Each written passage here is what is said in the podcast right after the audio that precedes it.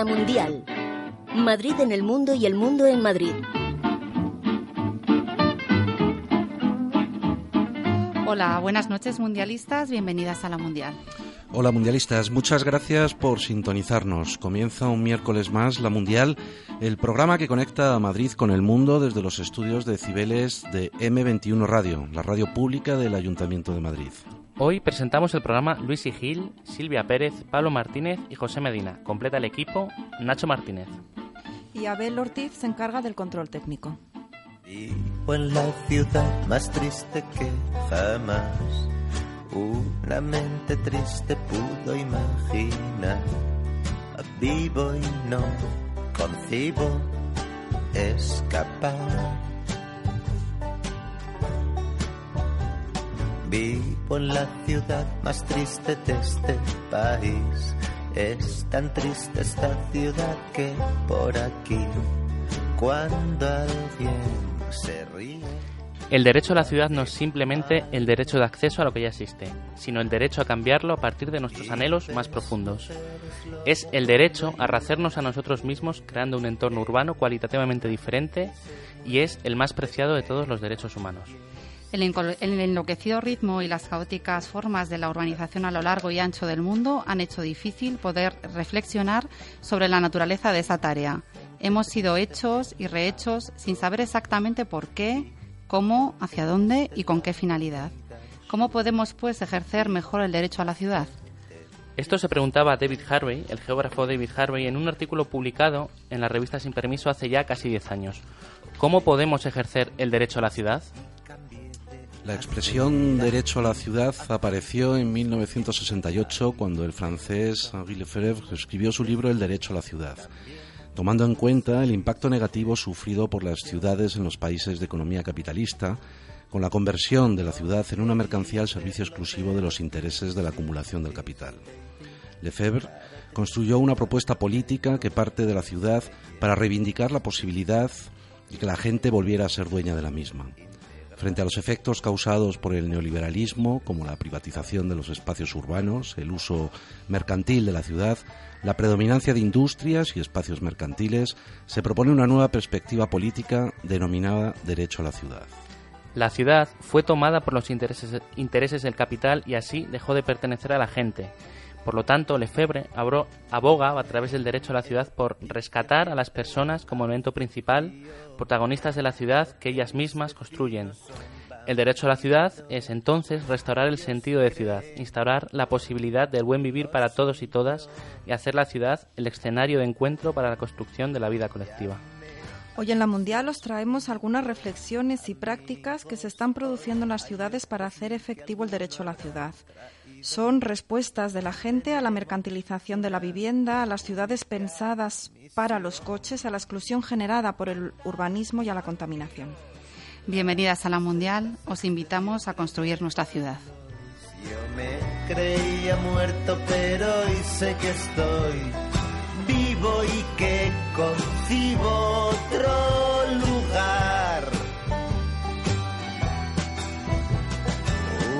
trajo estacas hechas de nogal, otro de duro felguera, una radial saldremos esta noche a destripar y exigir que nos devuelvan la ciudad y reparar esta triste. Estás escuchando la Mundial en M21, en el 88.6 de la FM y en m21radio.es.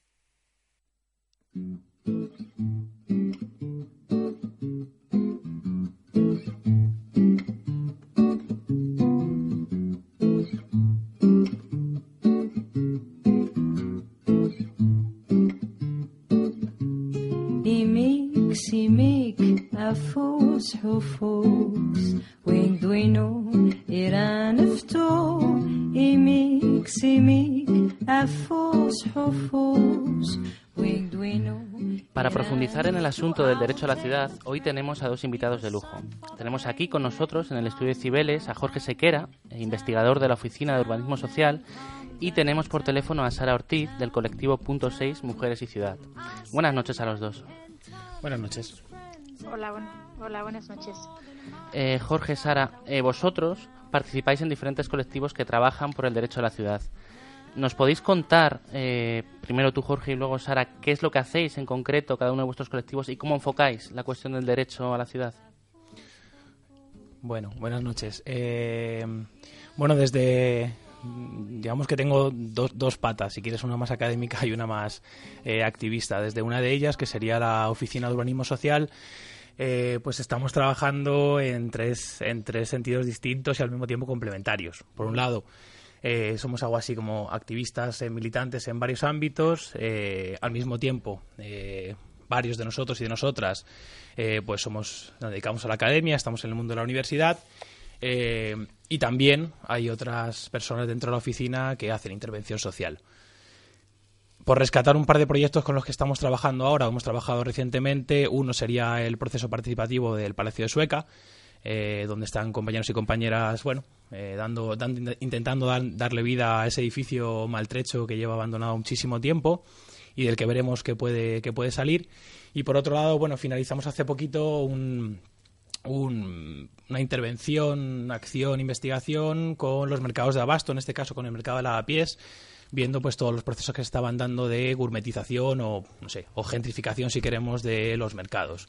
Por un lado sacamos algo así como algunos resultados viendo que claramente lo que ocurría en los mercados del centro eh, estaba siendo finalmente una especie de bar indoor o unas terrazas indoor, ¿no? una especie de barificación de todos los mercados de abasto de la zona central eh, y por otro lado también estábamos eh, intentando sacar algunas propuestas como algunos espacios comunes y, puestos que quedaban vacíos, pues, problematizándolos y poniéndolos al servicio de mercados agroecológicos eh, y el mercado social de Madrid, ¿no? buscando intentar pues que la soberanía alimentaria también tuviera su, su pequeño papel dentro del mercado de abasto.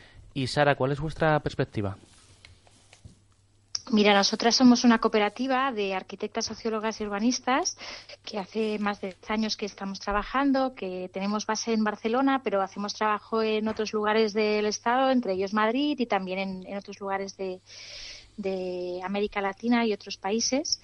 Y básicamente nuestro enfoque es trabajarlo desde la perspectiva feminista interseccional.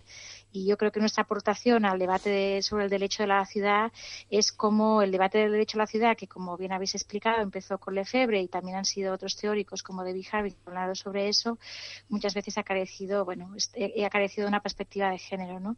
Que el derecho a la ciudad se vive de manera diferente eh, dependiendo de qué eso eres, que eres hombre o mujer o identidad sexual. Entonces nosotras trabajamos para transformar los espacios y devolverlos a, digamos, a la ciudadanía, pero desde esa perspectiva de género, poniendo en, el centro de, las decisiones urbanas la vida cotidiana de las personas, ¿no? Y para ello queremos dar valor, pues, a las diferentes esferas de la vida cotidiana, eh, no solo a la esfera productiva del trabajo remunerado, donde la mayoría de ciudades, siguiendo este modelo capitalista y patriarcal, han centrado sus decisiones y sus proyectos urbanos, sino sobre todo visibilizando las otras esferas de, la vida, ¿no? que son la esfera reproductiva y de tareas domésticas, que mayoritariamente han sido no remuneradas y aún están en manos eh, de las mujeres, las mujeres cargan con, esa, con esas tareas, eh, que además son poco valoradas socialmente, más visibilizar también las otras esferas, ¿no? la del activismo y la vida comunitaria en tu barrio, ciudad, y también la esfera personal. La ciudad tiene que responder a las necesidades personales, ¿no? Tanto de cuidado personal como de ocio. Eh, Jorge. Entonces, nosotras trabajamos... Perdón, perdón, sigue Sara. Bueno. Parece que hemos perdido a Sara. Eh, Jorge, tú has empezado. Sí, se nos ha ido la llamada. Jorge, tú has empezado ya avanzándolo, avanzándonos y diciéndonos lo que era la gentrificación. ¿Nos puedes explicar un poquito más cómo se está produciendo esto en nuestra ciudad y cómo esto, este, este concepto, este, este movimiento, también está sucediendo en otros, en otros eh, lugares del mundo. Sí. Eh, bueno, justo me, gusta que, hagáis esta pregunta porque yo creo que es un tema que está especialmente de moda, yo creo incluso sacado de quicio, ¿no? En, muchos casos. Eh, para definir gentrificación me gustaría también relacionarlo con el fenómeno que también está puntero en, en Madrid y otras ciudades, como es la turistificación o turistización. Como también trabajo con un grupo de investigación, el X Nights en, Lisboa, que trabaja con fenómenos de turistización y todo lo relacionado con el, ¿no? con el, con, el movimiento Erasmus, etcétera, transnacional, eh, a mí me gustaría hacer una diferenciación importante entre el fenómeno de la gentrificación y el fenómeno de la turistificación. Si bien la gentrificación, como ya sabemos, es toda esta reinversión de capital público-privado en, el, en, barrios humildes eh, que generan fenómenos de, ¿no? de, desplazamiento de población popular y, por supuesto, la entrada de capital ¿no? y la entrada de, de estas nuevas clases medias al centro de las ciudades, yo creo que la turistificación eh, responde a otro fenómeno. Yo creo que no podemos achacar directamente al turista esa, digamos, no podemos homogenizarlo como un sujeto de clase media, media alta. Yo creo que ahí caemos en, caemos en un error. Eh, ni siquiera como un poblador que, está constantemente ¿no? ejerciendo con sus prácticas de consumo un consumo de no un consumo ostentoso sino que precisamente puede ser un consumo de, de franquicias de, fast food etcétera. Entonces no responde tanto a ese fenómeno de gentrificación.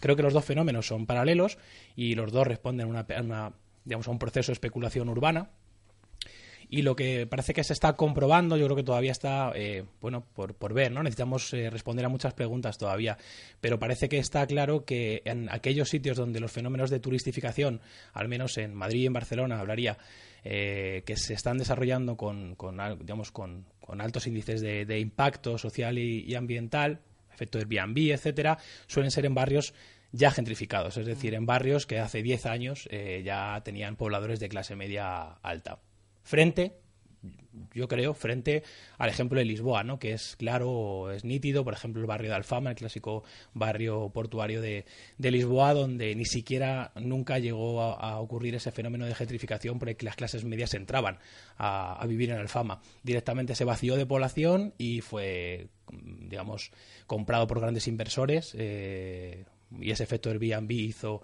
hizo estragos y hemos saltado de pobladores antiguos a, a turistas sin haber pasado por medio de, por esas clases medias profesionalizadas, si queréis.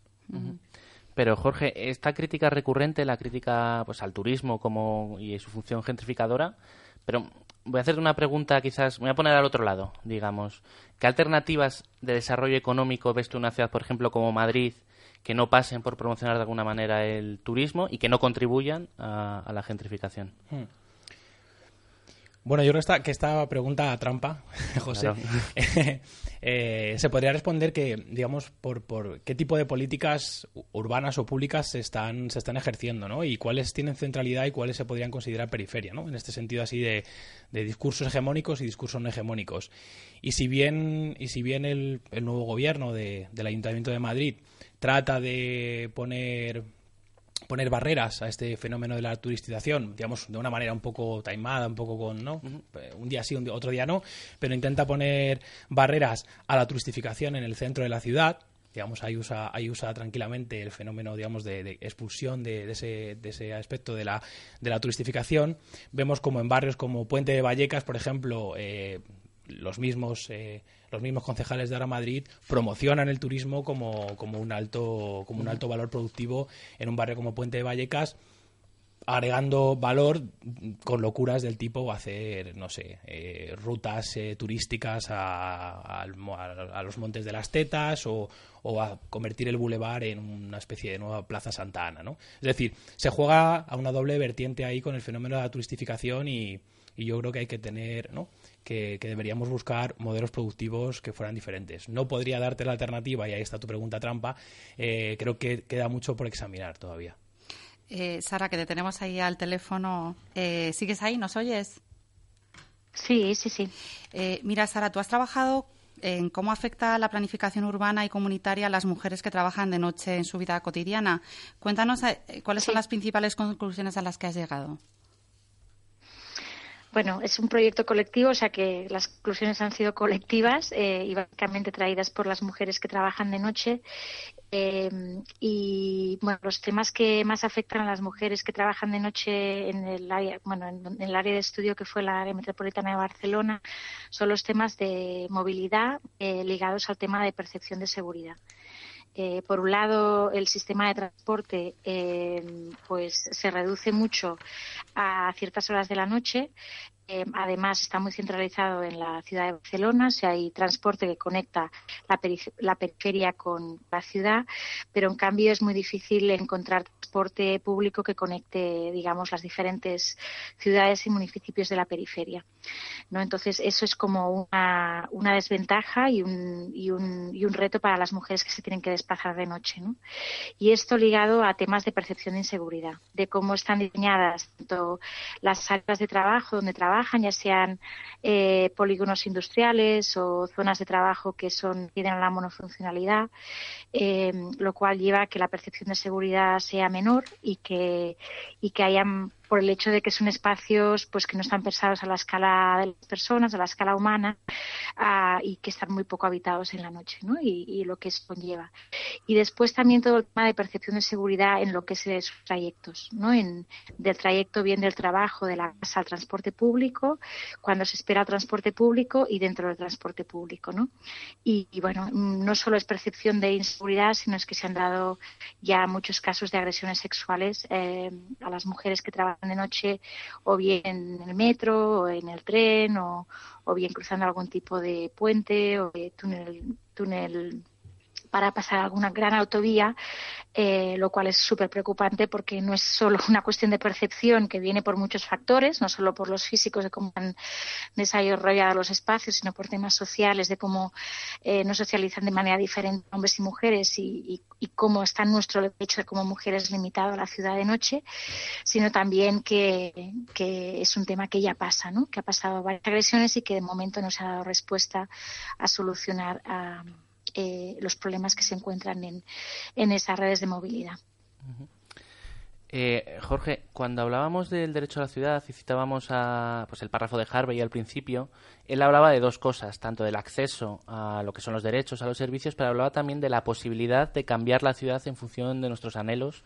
Y esto nos lleva a la democracia de alguna manera y a la participación y ese tipo de cosas. ¿Cómo ves tú estos elementos del derecho a la ciudad en la ciudad de Madrid?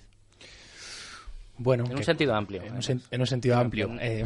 Porque veo no solo en lo referente a las políticas públicas e instituciones, sino en un sentido amplio.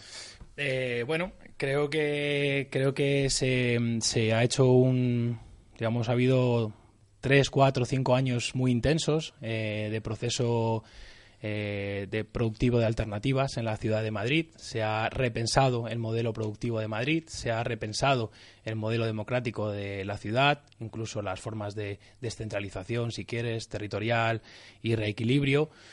Lo que está costando mucho más es ahora eh, que todas estas alternativas, en principio, se habían, eh, se habían conseguido llevar hasta las instituciones, es decir, se habían conseguido llevar hasta el ayuntamiento, parece que, eh, que, el bloqueo que el bloqueo es alto, ¿no? Que el bloqueo es grande y que hay digamos muchas indecisiones, hay muchas muchas dudas eh, en cómo afrontarlo y mucha digamos muchos de estos movimientos que reclaman el derecho a la ciudad eh, ya eh, quedan a la expectativa todavía y a la espera de, que, de qué es lo que va a ocurrir, ¿no? Pienso en el, pienso en todo el proceso del programa colaborativo que se hizo, que se hizo de Ahora Madrid durante, durante mucho tiempo, prácticamente durante un año, y que bueno, que, ha quedado ahí eh, todavía a la espera de que, de que se lleve, de que se lleve a cabo. ¿Qué es lo que ocurre? Bueno, que, que la digamos que, la, que el músculo social es mucho más poderoso que la institución y tiene alternativas y genera nuevos mecanismos, ¿no? Creo que después tenéis a, eh, al sindicato de inquilinos que os va a contar también, ¿no? Eh, digamos, estas alternativas, visto lo visto y viendo que, que las instituciones no tienen, digamos, tienen un, tope o una serie de barreras eh, formales, ¿no? Sara, eh, cuando se estudia la, historia de la formación de las ciudades, los movimientos de mujeres siempre han contribuido a las conquistas de algunos de los servicios públicos básicos, como los centros de salud, los colegios, los parques, etcétera. ¿Cuál es el, en este momento, cuál sería, eh, sería el foco de la agenda feminista en este sentido en el urbanismo? A pues realmente integrar la perspectiva feminista dentro del urbanismo, ¿no? Porque sí que se habla mucho de participación, de que se ha de devolver la ciudad a las personas que lo habitan, a las personas que conocen, que son expertas en su territorio, pero las políticas públicas de urbanismo aún Mm, aún tienen mucha ausencia de, políticas de perspectiva de género y políticas feministas que, se incluyan en estas en estas políticas tanto eh, de los que se hace desde los ayuntamientos o otras instituciones más a nivel regional como desde lo que se hace desde los movimientos sociales ¿no? que entonces un poco la, presión es, trabajar para eso para que se incluya en todas las fases de, urbanismo desde desde fase de detección diagnóstico de propuesta de, transformación de un espacio de evaluación, lo que es la perspectiva feminista. ¿no? Em, entonces, es algo que se viene trabajando desde los 90 a través de diferentes eh, mecanismos, ya sea a nivel local, nacional o mundial, pero que aún queda muchísimo trabajo por hacer, ¿no? Y bueno, un poco desde el movimiento feminista eso es lo que se está, digamos, trabajando. Y no solo para que el cambio se haga desde arriba, desde las instituciones, sino también para provocar el cambio desde abajo. ¿Y cómo veis ambos el futuro de las ciudades?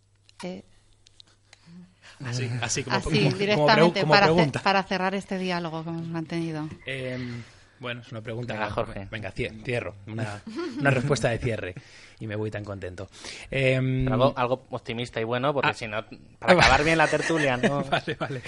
No, yo creo que. Ponte la Jorge Optimista. Venga, Jorge Optimista. Me cuesta, ¿eh? Me cuesta. por eso, La, mirada que tenemos aquí desde la academia suele ser, ¿no? No tanto buscar alternativas, sino. Eh, tratar de deshacer y desnaturalizar todo lo que ocurre, ¿no? Em, yo creo que una buena, una buena alternativa sería cambiar de perspectiva. Y cambiar de perspectiva significaría em, seguir preocupándose por lo que ocurre en el centro de las ciudades, porque es muy necesario. Eh, pero, digamos, cambiar un poco la lente, ¿no? Y empezar a pensar qué es lo que está ocurriendo en la semiperiferia, simplemente, eh, de las ciudades, ¿no? Creo que hay una centralidad discursiva, otra vez más, los medios de comunicación, etcétera, que están constantemente recalcándonos los graves problemas que tienen en el centro de la ciudad porque la ciudad se turistifica y entonces hay gente con los ruedines que te molestan cuando estás echándote la siesta. Problemones, ¿no? Parece, ¿no? Lo digo un poco con sarcasmo, pero parece, ¿no? y de repente nos damos cuenta de que hay problemas mucho más, eh, mucho más acuciantes, mucho más mucho más eh, sistémicos perdón, que están ocurriendo justo en la semiperiferia o incluso en la periferia en la periferia poblacional que vive en ese centro de las ciudades ¿no? si pienso en, en la turistificación digamos porque estamos, estamos ahora con este tema trabajando eh, no me centraría tanto en pensar en esta reclama constante de los vecinos eh, de clase media en los que nos podemos eh, sentir, sentir incluidos, eh, sino pensaría en la labor que hay que hacer de, de trabajar con todas estas personas que están al filo del desahucio, del desalojo por muy inmobiliario por culpa del efecto Airbnb. No pensaría tanto en, que me molesta, que hace ruido, etcétera, el turista, que ya no sé quién es mi vecino, ¿no? Estas reclamas que son un poco más de, de middle class, sino que tiraría un poco más de pensar en cómo el efecto Airbnb está terminando por acabar con las, digamos, con las infraviviendas y con todas estas personas que están viviendo en renta baja, etcétera, y habría que centrar ahí mucho más, mucho más la mirada, ¿no? Y Sara, ¿tú cómo lo ves? Bueno, yo creo que es una pregunta un poco difícil de contestar porque de ciudades son muchas y diversas y, evidentemente en un modelo de ciudad compacta como puede ser Madrid o Barcelona, eh, yo creo que las ciudades tienen muchas respuestas y soluciones a lo que es vida urbana, ¿no? O sea, eh, pueden garantizar eh, una mejor vida cotidiana para las personas que ah, el modelo que durante el boom económico se promovió de vivir en el suburbio o en un lugar aislado de los centros de las ciudades, ¿no?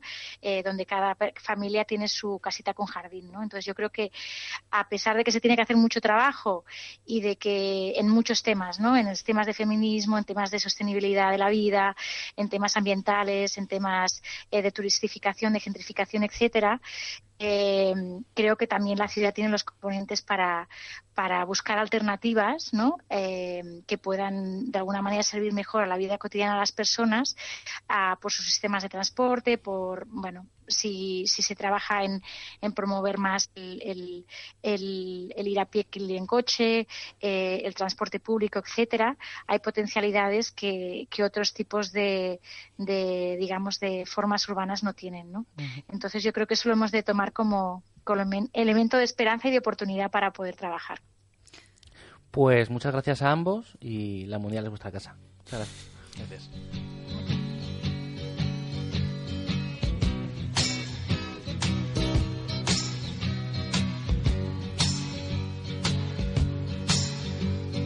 Going down a dirty inner city side road, I plotted.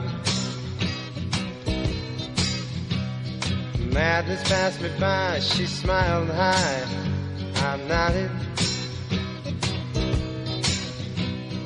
Looked up at the sky, began to cry, she shot it. Met a girl from Dearborn, early six o'clock this morning, Colfax. Asked about a bag, suburbia's such a drag, won't go back. Cause Papa don't allow no new ideas here. And now he sees the news, but the picture's not too Mama, Papa, stop, treasure what you got. Soon you may be caught without it.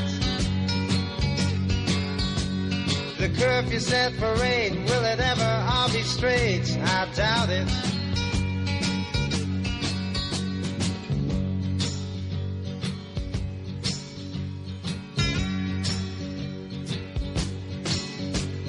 Seven jealous fools playing by her rules. Can't believe her. You feel so in between, can't break the scene. It would grieve her. And that's the reason why he must cry. He'll never leave her. Crooked children, yellow chalk, riding on a concrete walk. Their king died.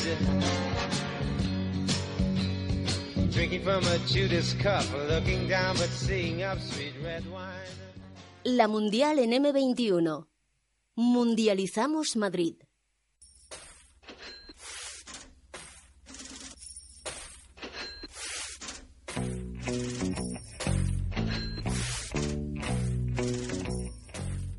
La sartén por el mango.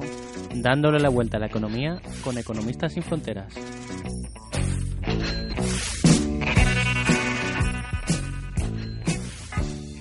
Esta semana las compañeras de Economistas sin Fronteras nos traen una entrevista con Ana Méndez de Andés, arquitecta urbanista que formó parte del Observatorio Metropolitano.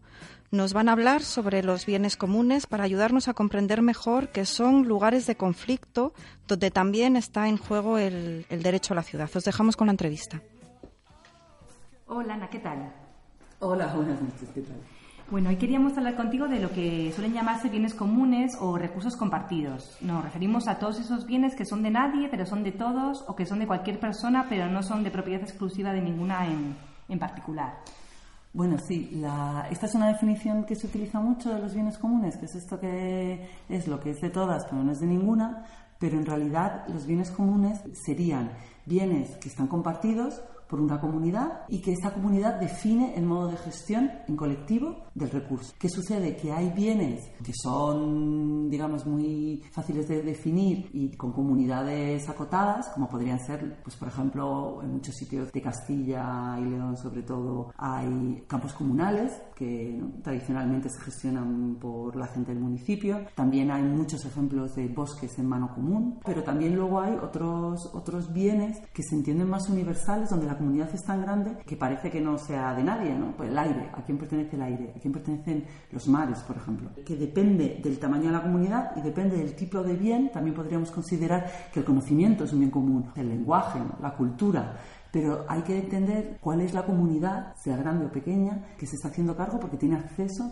a esos recursos. Porque, bueno, a nivel, como comentabas, el tema de los bosques quizás o de los campos, sí que me parece como que son más fáciles de, de gestionar, ¿no? Pero luego otros bienes como el aire o el mar que has mencionado, no sé si son tan fáciles de gestionar. Bueno, hay cosas como, por ejemplo, la legislación en España reconoce que hay bienes que son de dominio público, que pertenecen realmente a todo el mundo. Claro que sea todo el mundo, lo que sucede es que los gestiona el Estado. Las cuencas de los ríos, de las costas, pero también el subsuelo mineral se gestionan por el Estado, digamos, en nombre de toda, de toda la comunidad, que serían mm, los habitantes del, del, Estado español.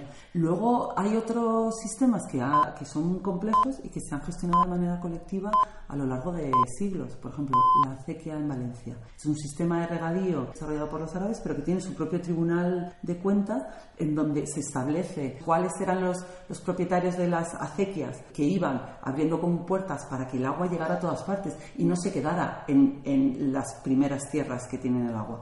Pero ese tribunal de cuentas, en su momento, de hecho, contaba con un ejército. Es decir, la comunidad de propietarios de la acequia de Valencia llega a una serie de acuerdos colectivos y esos acuerdos colectivos se tienen que cumplir. En casos como el aire, por ejemplo, y más específicamente con la emisión de CO2 en la atmósfera, lo que se ha hecho a nivel planetario es en realidad una especie de anticomunes, es decir, una privatización de ese derecho en el cual se asignan cuotas a distintos países, pero esto se compra y se vende en un mercado. Es decir, hay un tipo de gestión en el que si no son los propios, digamos, afectadas y las propias eh, comunidades que tienen acceso a ese recurso se van estableciendo niveles de, privatización. Y esta es una de las teorías, ¿no? Los comunes, que son de todos y no son de nadie, tendrán que ser o bien privatizados o bien gestionados por el Estado. Pero hay otros ejemplos que nos demuestran, como por ejemplo la producción de conocimiento con mecanismos como la Wikipedia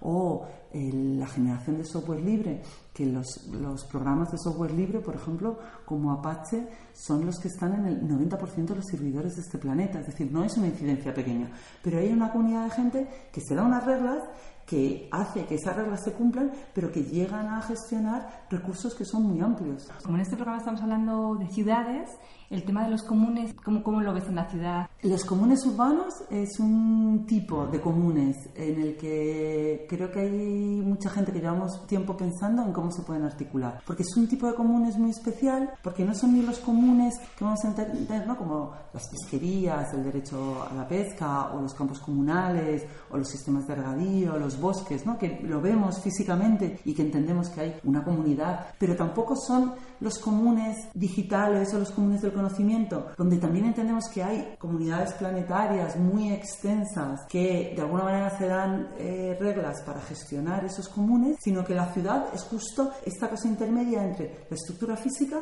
y los procesos sociales que suceden. Tenemos que tener en cuenta tanto los recursos materiales, como podría ser eh, un huerto, ¿no? un huerto comunitario es un recurso material que tiene una comunidad adscrita, pero también toda la serie de relaciones, eh, de modos de hacer que, se, que están también inscritas en esas comunidades y en esos territorios. Nosotros definimos los comunes urbanos, de ahí tenemos ejemplos que, que se han estudiado, como es el espacio público, como son los centros sociales autogestionados, las redes de afinidad, pero también tenemos una conciencia de que hay una serie de recursos que son colectivos, que están generados en común y que son normalmente gestionados por el Estado o por instituciones públicas, en el mejor de los casos, o cuando han sido privatizados incluso por instituciones privadas, como puede ser el agua. ¿Cómo es el acceso al agua en, nuestras ciudades? ¿Cómo podemos pensar que el acceso al agua esté de alguna manera gestionado por, por una entidad, pero que esa entidad sea lo más democrática posible? Las cuatro características, grandes características de los comunes,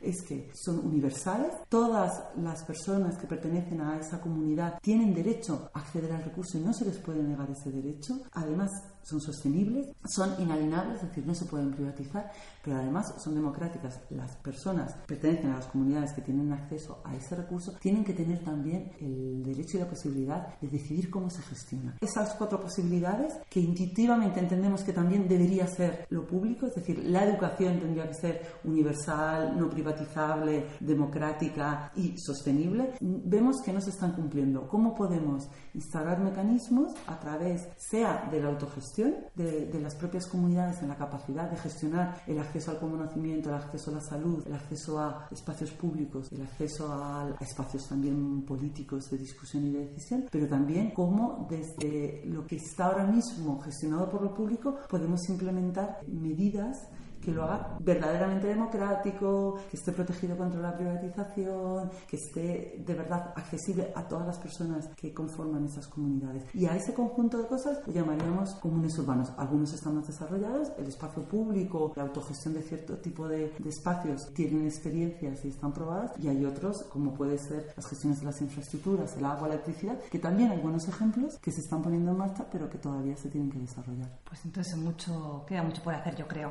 Pero bueno, pues muchas gracias por todo lo que nos has contado y hasta otra. Gracias a vosotros.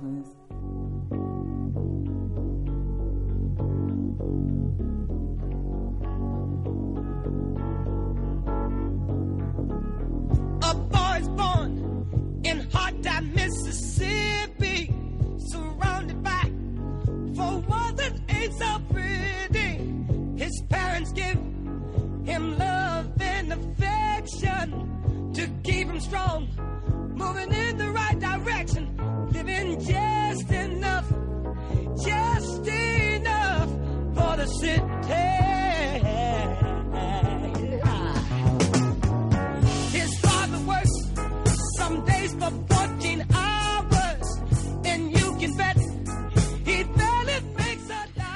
Una de las respuestas más recientes al, fenómeno del aumento de, los precios de los alquileres en el centro de las grandes ciudades ha sido la creación del Sindicato de Inquilinas, que va a celebrar su próxima asamblea pasado mañana, ¿no? el, 26 de, mayo.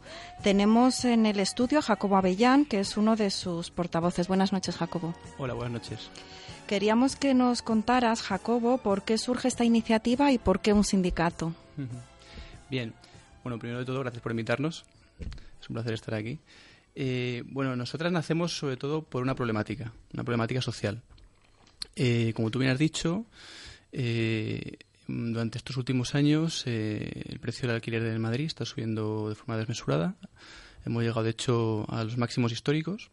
No solo en el centro, es importante, sino en todo Madrid, incluso en toda la comunidad de Madrid. Es decir, en Madrid ciudad Madrid Centro ha subido casi un 17% el último año, eh, Madrid Ciudad un 14% y Madrid, Comunidad de Madrid un 18% el precio de alquiler. O sea, no hablamos de un fenómeno del centro, sino de toda la Comunidad de Madrid, en toda la metropolitana. Y bueno, junto con esta, mm, esta fuerte subida de precios de alquiler, tenemos eh, también eh, una situación de precaria laboral y muy importante, en que una parte importante de la población tiene salarios precarios, contratos eh, laborales eh, temporales, salarios que no llegan a, veces a los 800 euros, 1.000 euros, 1.200 euros. Tenemos salarios cada vez más, más bajos y precios de alquiler cada vez más altos. Luego también, tenemos un problema muy serio de, de de alquiler. Es decir, estos últimos cuatro años eh, casi el 68% de los desahucios, del total de los desahucios en, en la Comunidad de Madrid han sido alquiler. Luego también tenemos situaciones eh, de dificultad de acceso al alquiler. Cada vez es más complicado poder acceder al alquiler. Los avales, lo, que te exige para poder acceder a, un alquiler, ¿no? el contrato de trabajo, que tenga una cierta estabilidad, que, sea, que no sea temporal, que sea fijo. Eh, las fianzas, eh, los abusos de los, de los caseros, ¿no? las entrevistas de trabajo, las entrevistas para poder acceder a un, a un piso, ¿no? Eh, luego también tenemos un fenómeno de, hacinamiento, es muchas unas situaciones de mucha gente vive en pisos compartidos, no solo en el centro, también en toda la, en toda la ciudad. no tiene por qué ser algo habitual, no tiene por qué ser algo normal. Se ha normalizado, pero no tiene por qué ser normal el, el fenómeno del hacinamiento. Y luego tenemos eh, el fenómeno de, las, de, la, de la exclusión. Tenemos mucha gente que vive excluida del mercado de alquiler, ¿no? porque no, su, salario, sus ingresos no alcanza a poder a poder eh, acceder a un alquiler y por tanto obviamente tampoco a una, una propiedad y eh, pues tiene que solucionar su eh, situación habitacional pues ocupando o digamos o quedándose en casa de sus padres o casa familiares ¿no? entonces tenemos esta, esta, problemática social que es muy compleja muy muy complicada y en este contexto es cuando es porque nacemos nosotras no nacemos en un poco con la idea principalmente de defender los derechos de, las inquilinas, sobre todo ante el, abuso de, las, de, los caseros y los propietarios y del apoyo de, las instituciones a los propietarios. Y también eh, el objetivo del sindicato también es actuar de contrapeso eh, en una situación, digámoslo, de, de desigualdad de poder, de desequilibrio de poder entre los propietarios o los caseros y los inquilinos, ¿no? Es decir, eh, me gusta poner el ejemplo de la situación laboral en el siglo XIX, en el que no existía eh, regulación laboral, no existía defensa, no existían los sindicatos. Entonces los, los empresarios siempre imponían sus condiciones a los, a los trabajadores, ¿no? Pues condiciones laborales de mi- mi- miserables, salarios, salarios bajísimos, ¿no? Precariedad absoluta, ¿no? Y fueron cuando empezaron a salir los sindicatos, a sindicarse, a organizarse, a luchar por sus derechos, cuando, cuando empezaron las cosas a cambiar, ¿no? Pues la situación actual es algo similar en el mercado del mundo del alquiler, es decir, hay una situación totalmente regulada, totalmente en el que el, el- propietario, el, que tiene el poder, abusa del, inquilino. Entonces, nuestro objetivo como sindicato es eh, intentar contrarrestar ese poder como una herramienta de lucha, de defensa de los, de los derechos de los inquilinos, ¿no? Entonces, ¿por qué sindicato y no, por ejemplo, asociación de, de, de inquilinos o fundación, ¿no? como pasa en otras, en, otros, en otras partes de Europa o en, otros, en otras partes? Eh, bueno, porque entendemos que el sindicato, como he dicho antes, es una herramienta de lucha. Es una herramienta de lucha para conseguir unos derechos y eh, obviamente la, elección no es, no es, no es nada, no es, no es casualidad, sino es, es- es meditada, porque obviamente tiene una connotación política. Es decir, queremos que sea un sindicato porque queremos que, queremos que, que sea una herramienta de lucha para conseguir derechos. Jacobo, y hablando de eso precisamente, eh, ¿cómo, cómo, va a ser la, ¿cómo va a ser la afiliación al, al sindicato? Quiero decir, eh, teniendo en cuenta, bueno, porque en nuestro entorno no tenemos un pequeño mercado de alquiler comparado con un gran mercado de propietarios, ¿no? Eh, quiero decir, eh, ¿va a ser imprescindible ser inquilino para poder afiliarse al sindicato? ¿Se pueden afiliar al sindicato propietarios o propietarios que arrienden su casa, por ejemplo? Ujú. Bueno, pues eh, el sindicato estamos todavía en un proceso de conformación y de hecho la semana que, como ha comentado aquí la compañera, eh, la primera asamblea abierta es este viernes. Entonces hay muchas cosas que todavía no hemos decidido. Eh, y una de las cosas que hemos decidido es si, si queremos integrar o no a, decir, a gente que no es sindical, que no es inquilina, así, en, dentro de lo que es el sindicato.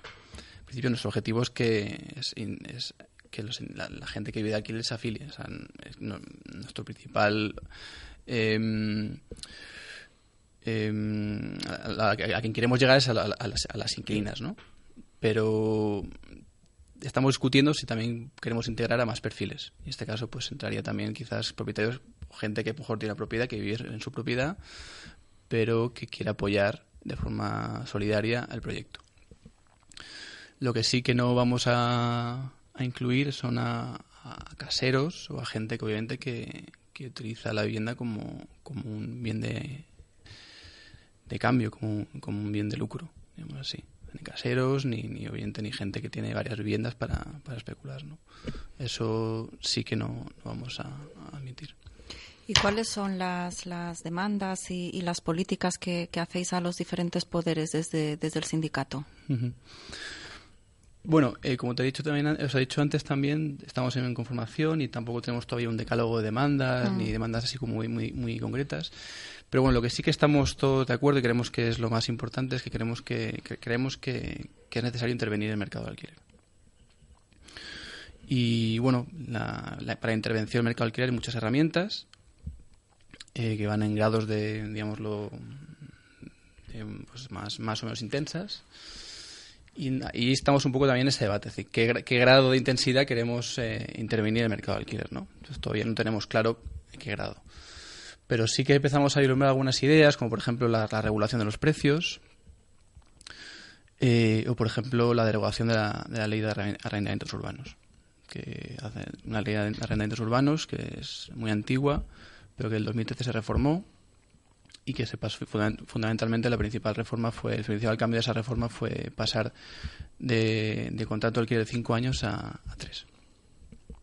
Además de eh, bueno, pues esta, esta agenda ¿no? de, reclamaciones políticas o de cambios legislativos, cuando habláis de estrategias de lucha, porque el, el- el- el sujeto es muy distinto, ¿no? Quiero decir, el sujeto de un sindicato de inquilinos, pues yo pensaba, yo, ¿qué estrategias de lucha tenéis, tenéis pensadas, ¿no? Mm, No, no cabe pensar en una huelga de inquilinos o, o de formar parte de comunidades de propietarios, ¿no? De pleno derecho para poder... Es decir, pensando en los comités de empresa o pensando en, en los conflictos clásicos, ¿no? Mencionabas patrón-trabajador, ¿no? Y trasladándolo al, al- al conflicto eh, bueno, pues, propietario, inquilino, etcétera. ¿Qué, qué estrategias de lucha, no? ¿Qué, qué imaginación le estáis echando a esto? Bueno, eh, queremos, nosotros queremos tener un abanico amplio de, de estrategias de lucha, ¿no? Estrategias de presión para conseguir nuestros objetivos. Eh, como os he comentado antes, todavía estamos en conformación, entonces, por tanto, igual que tampoco tenemos un decálogo de demandas, tampoco tenemos un kit de herramientas de lucha desarrollado, ¿no? Aunque estamos en, proceso de creación. Pero lo que sí tenemos eh, a la vista, sí, tenemos, sí que tenemos encima de la mesa es la, la herramienta de la huelga de, de inquilinas como una forma de presionar para conseguir nuestros objetivos. ¿Qué consiste en? Bueno, fundamentalmente consistiría en dejar de pagar los alquileres. Dejar de pagar los alquileres para, para presionar tan, fundamentalmente a los poderes públicos. Eh, a nivel global, o también se podría eh, pensar la, la idea de, de hacer una huelga de inquilinas a nivel o de barrio, incluso a nivel de, de edificio, de, de bloque, de bloque de viviendas, para, ¿no? en el caso de que ese bloque formaba, o sea, perteneciera únicamente a un solo propietario. Como de caso, de hecho, en el Madrid sí, hay varios casos así, para presionar por la rebaja del precio del alquiler. Entonces tendríamos como la huelga de inquilinas a nivel a diferentes grados, escalas como una de las herramientas. Eh, pero no sea la única, obviamente. Eh, también estamos, tenemos, supongo, te- te estamos pensando, tenemos encima de la mesa también, pues obviamente, la movilización social, eh, la lucha en la calle y también, pues, diferentes formas de presión, como, bueno, eh, acciones en redes sociales o, o, o, reuniones con los poderes públicos. Pero ya os digo que, que todavía a día de hoy tampoco tenemos estructurado una- un abanico de, de herramientas digamos, de lucha. Y lamentablemente, Jacobo, nos estamos quedando sin tiempo, pero sí queríamos hacerte una última pregunta. Eh, si conocéis otro tipo de iniciativas en otras partes del, del mundo que estén también eh, eh, luchando por, por estos derechos y cuáles son las referencias internacionales que manejáis en- desde el sindicato. Sí. Bueno, primero te- tenemos una referencia histórica que es los movimientos de, por los derechos de, los inquilina- de las inquilinas en los años 20 y 30 en España la famosa huelga de alquileres en, Barcelona en año 31, eh, lucharon por la mejora de las condiciones habitacionales de las viviendas, que eran muy precarias. Y eso tenemos en la memoria. Y luego, así, ya volviendo a la actualidad, eh, a nivel internacional, pues tenemos. mm, Hay, fundamentalmente, el, fenómeno de los sindicatos de, inquilinas ahí está muy extendido en Europa. Y hay de todos los tipos, de todas las formas. Hay desde forma más, digamos, lo más en clave sindical, clave de lucha más sindical, más, de conciencia política, y hay más eh, modelos de tipo más aso- asociación o organización de inquilinos, tipo una forma como grupo de presión para, digámoslo así, conseguir algunos objetivos determinados. En países nórdicos tienen una fuerte afiliación, en, en Alemania también. En Alemania, por ejemplo, creo que en Berlín hay una, una asociación, creo que se llama así, o sindicato de inquilinas que muy fuerte. Creo que además que en Berlín creo que el 80% de la población está vive de alquiler. alquiler, Una población, un porcentaje muy alto. Entonces tiene unas organizaciones sindicales muy potentes. Luego también en Reino Unido también hay organiz- organizaciones sindicales o de defensa de los inquilinos. Y luego aquí en España tenemos eh, el precedente muy cercano de- del sindicato de inquilinos de Gran Canaria, que nació en enero, que es poco conocido, pero ahí está, y están haciendo un trabajo muy interesante. Y luego tenemos también recientemente, nació con- junto con nosotras, el mismo se presentaron a la vez el sindicato de, el sindicato de yogaters de Barcelona. Bueno, Jacobo, muchísimas gracias por, por venir a la Mundial. Mucho ánimo para vuestra lucha que, que ahora comienza. Y que nada, esta es también vuestra casa. Nunca mejor dicho. Muchas gracias a vosotros por invitarnos. Hasta luego.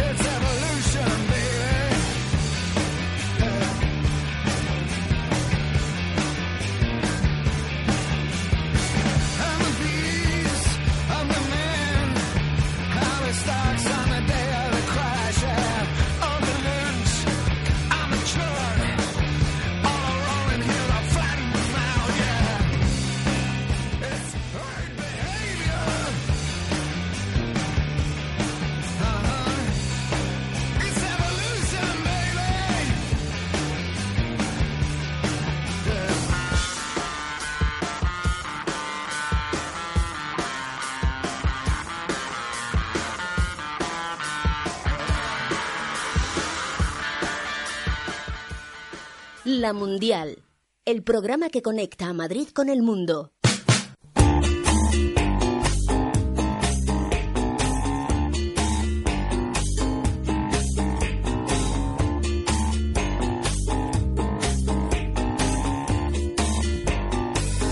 Poco a poco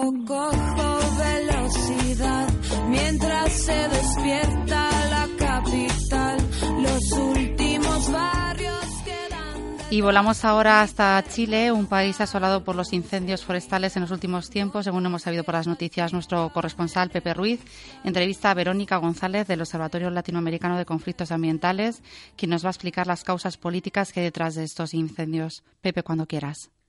En los últimos meses Chile ha vivido los peores incendios de su historia. Las cifras son realmente alarmantes. Desde julio de 2016 hasta febrero de este año han sido afectadas más de 600.000 hectáreas de bosques, montes y pastizales por incendios forestales. En solo este periodo las cifras oficiales hablan de más de 400 personas desplazadas, 7.000 damnificadas y más de 1.600 casas destruidas. Más de una decena de personas fallecieron debido a estos incendios forestales. Son varios los medios internacionales que se han hecho eco de esta situación, pero no siempre se ha puesto en contexto la realidad forestal que vive el país. Para poder profundizar sobre el tema, conversaremos con Verónica González. Ella es investigadora del Observatorio Latinoamericano de Conflictos Ambientales, el OLCA. Muy buenas tardes, Verónica. Muy buenas tardes. Pero, ¿qué está pasando en Chile para que se esté dando este desastre humano y ambiental? Primero, eh, contextualizar un, un poquito. Chile es un país largo y angosto.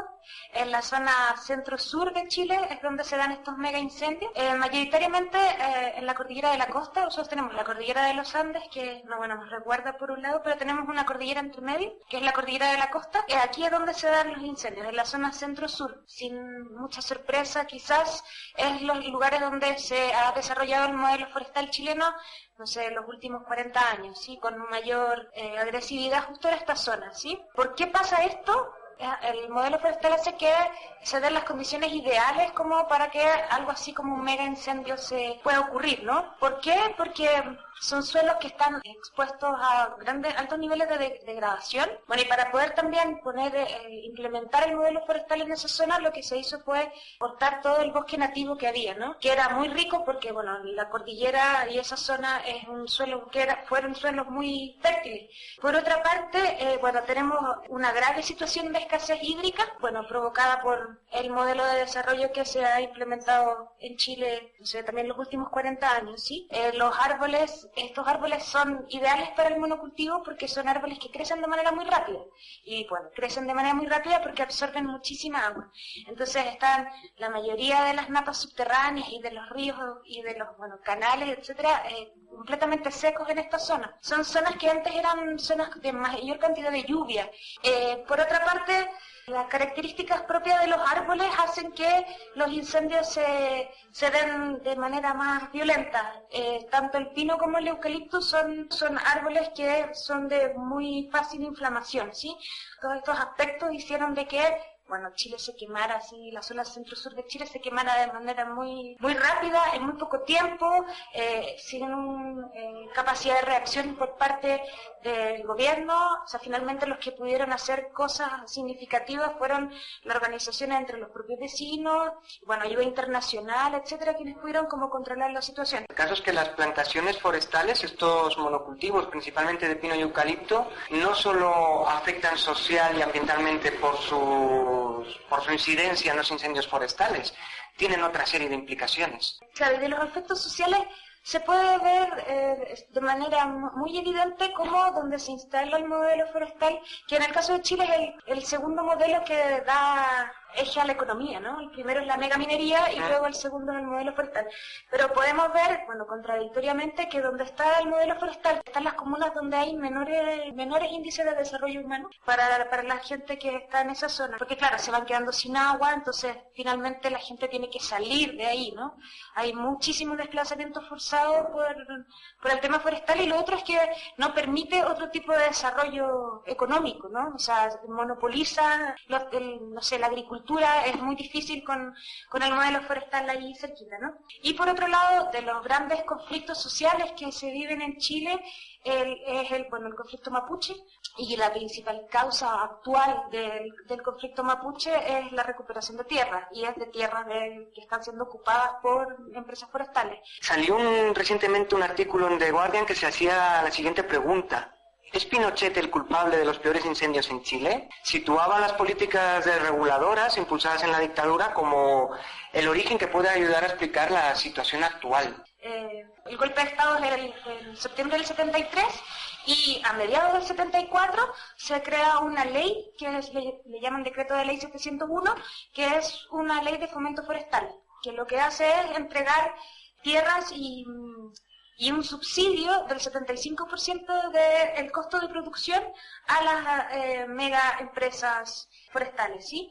Entonces, y esto se viene desde el, desde el 74 hasta ahora, eh, ha pasado por varios procesos, bueno, un poco enredados de explicar, pero cada vez que se termina se como rehabilita, ¿no? Entonces seguimos con el decreto de ley 701, entonces creo que sí, Pinochet puede ser culpable, pero los gobiernos de la concertación o los gobiernos del centro que han habido ahora en esta pseudo-democracia también tienen responsabilidades, ¿no? Lo que también me parece, como hablando de responsabilidades, creo que por otro lado las organizaciones eh, chilenas, eh, las organizaciones de la sociedad civil, la gente que se siente afectada por este modelo forestal, por el, este escenario de los, in- de los incendios, mega incendios, donde se evidenció la responsabilidad del modelo forestal el 31 de enero de este año, eh, hubo una manifestación importante en Temuco, en Concepción, en Santiago.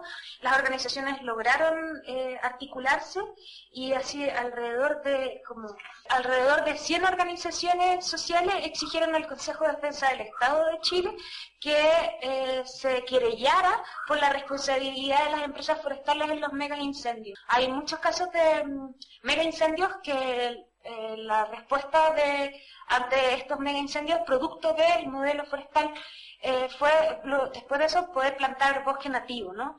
Que eh, son, bueno, lo que ahí se da naturalmente, ¿no? En esas zonas lo que se da naturalmente. Entonces eso hace que, que quizás esta sea una de las demandas que se empiezan a levantar por parte de la sociedad civil, ¿no? Que se pueda reforestar esos lugares, pero con bosque nativo, ¿sí? Sí, resulta muy esperanzador que dentro de la agenda de los movimientos sociales el bosque nativo forme parte de una de las prioridades. Sí, Entonces, sí, eso no hay una solución. Sí. Sí. Pues Verónica, muchísimas gracias y estaremos pendientes de lo que ocurre. S'havia estat cultivant per Grècia i havia après que és tan important viatjar. I jo, jo me l'escoltava i deia sí, sí, sí, sí, clar, clar. Son pare acumulava grans riqueses i vaig dir, caram, en aquest cas, sisplau, anul·li la cervesa i posi'ns posi el vi.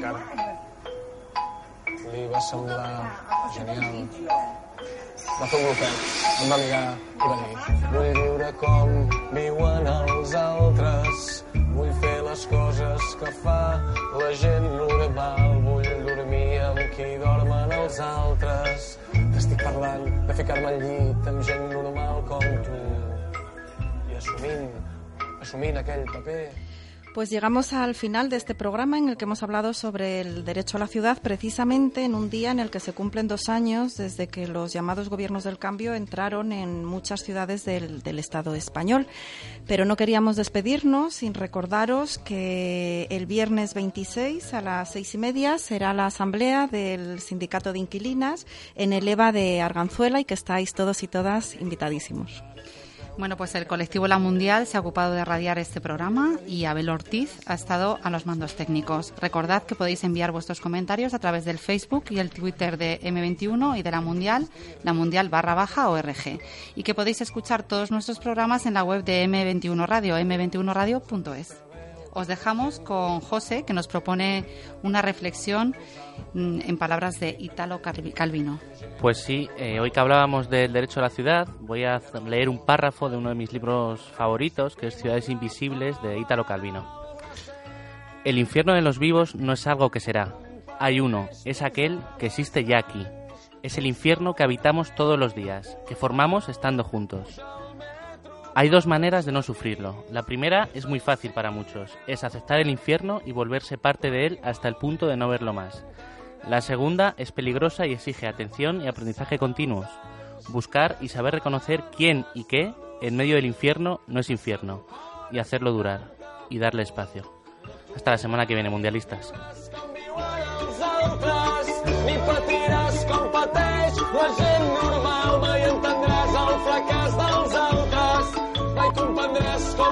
promise